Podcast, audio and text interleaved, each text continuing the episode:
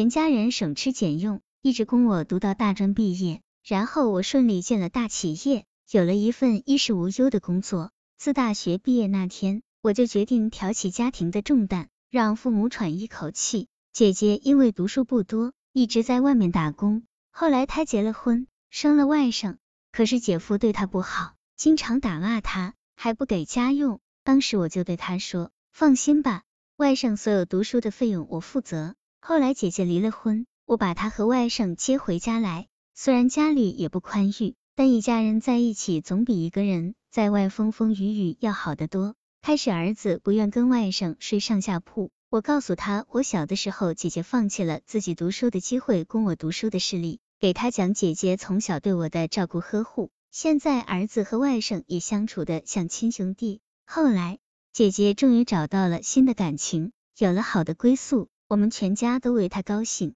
想不到祸不单行，姐姐再婚不到五年，姐夫不幸遭遇车祸，变成半瘫。当时也有人劝姐姐离婚，可姐姐对我说：“你姐夫自从和我结婚后，一直很照顾我和儿子，我不会因为他残疾而抛弃他，我会好好照顾他。”听了这话，我就想起奶奶常对我说：“当我父亲病重时，妈妈也是这样说的。”我让姐姐放心，我会帮他一起照顾外甥和姐夫。于是，我把自己住在市中心的房子卖掉，在郊区买了一套大些的房子。让姐姐、姐夫退了自己租的房子，搬到家里一起住。我给姐夫买了轮椅，为了让他方便，买房子时特地挑了一楼。于是便有了我们现在这个家，一家九口人，七个姓，大家互相帮助，共同面对生活的艰难困苦。爸爸妈妈年纪大了，他们操劳了一辈子，本想让他们多享享福，可他们还一直帮着操持家务，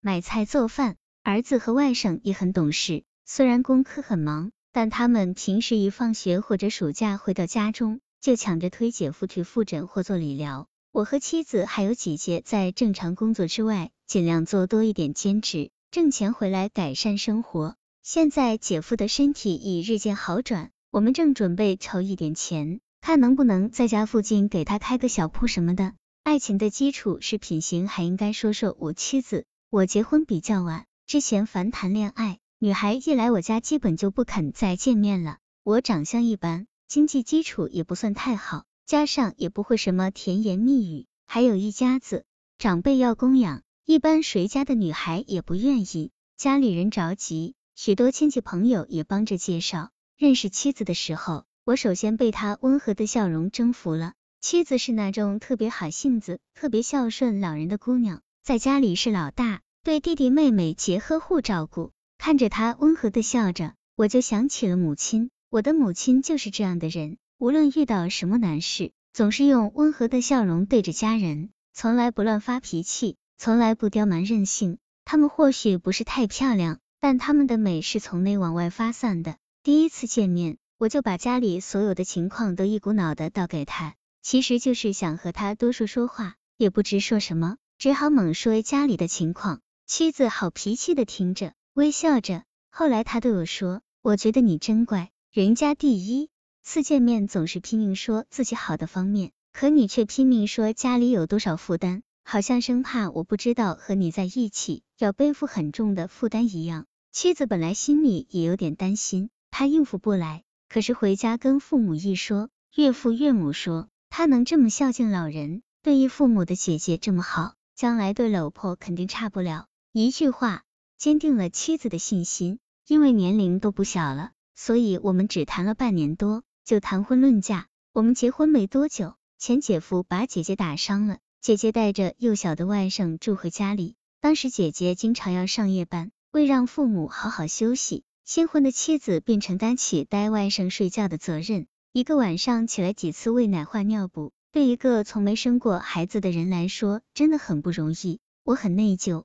妈妈也总说他来带孩子，让妻子好好休息。他白天还要上班，可妻子总是笑笑的说没关系，我就当实习好了。妻子一直带着外甥睡了两年，直到她怀孕，姐姐才换了个不用上夜班的工作，自己带外甥睡。结果外甥足足哭了三个晚上，外甥一哭，妻子也心疼的掉眼泪。妻子生产时难产，身体很差。那段时间刚好继父的妈妈病重，需要我们帮忙照顾。为了减轻我和家人的负担，岳父母把妻子和婴儿接回娘家坐月子。两位老人帮了我们很多忙，但从来没有过一句怨言。妻子月子刚过，马上抱着孩子回了家，说趁着休产假帮父母照顾老人。我们家人都事业多，每次遇到什么困难的事情，妻子的弟妹们总是有钱出钱，有力出力，尽力帮助我们。妈妈和继父总对我说，能娶到这样的妻子真是三生有幸，你一定要好好珍惜。妻子也她的善良贤惠，赢得了我们全家的口碑。有时我和她有什么口角或争吵，爸爸妈妈、奶奶、姐姐，甚至连外甥都会帮着她指责我。我觉得中国古人有些话说的特别到位，娶妻求贤妇，真是金玉良言。爱情的基石是品德，娶一个天仙回来，看个一两年也厌了，也会喜新厌旧。可是这种从心底发出来的品行的美，是陪伴你走过漫长人生的最重要的牵绊。教育孩子以德为重，提交生活不断继续。人到中年，上有老，下有小。有时真觉得肩上的担子很重。我和姐姐生的都是儿子，男孩子一天天长大，调皮顽劣总是少不了的。我们在教育孩子时，总是以德为重。首先，孩子要学会孝敬老人，尊重平辈，爱护弟妹。儿子和外甥刚上小学开始，我们就让他们帮爷爷奶奶做点力所能及的家务。后来长大了，一些他们能干的活，我也放手让他们去做。外甥去年考上大学，临走时，他对我和他妈妈说：“妈妈、舅舅，你们太辛苦了，等我大学毕业，这个家就让我来养吧。”当时我和姐姐都特别高兴，我们也不图他能大富大贵，只要他有这份孝心，已经足够。我儿子小学二年级时，有次过年回姥姥家，他姥姥家经济条件比我们好一些，过年买了很多高级点心，姥姥给他吃，他吃了一块。姥姥让他再吃一块，他说：“我能不能打包回家给奶奶、爷爷和太奶奶吃？他们还没吃过这么好吃的点心呢。”当时就把姥姥感动的掉了泪，把一大盒点心全让妻子拎了回来。我亲儿子的话，比自己吃了还甜蜜。这个家将来就靠这些孩子们一代一代传下去。就算将来他们走遍世界，就算他们不一定能像我们这样相聚在一个大家庭里。但只要心中有亲情，这一辈子就有依靠。我要感谢我的父母，他们让我深深体会到亲情的可贵。我也会把这种宝贵的感情一代代传承下去，让孩子们在爱的环境中学习成长。也谢谢你们能给我这个机会，让我讲一讲我们这一家子。虽然我们都是普通得不能再普通的人，但是我们相信，在亲情和爱这一课上，我们一点也不欠缺。甚至比一些富贵人家更富有。望着他阳光下匆匆的背影，想着他的笑容和朴素的言语，心中充满温暖。我想在这个故事中感受到爱和亲情的，应该不止我一个人。家是世界上唯一隐藏缺点与失败的地方，它同时隐藏着甜蜜的爱。萧伯纳。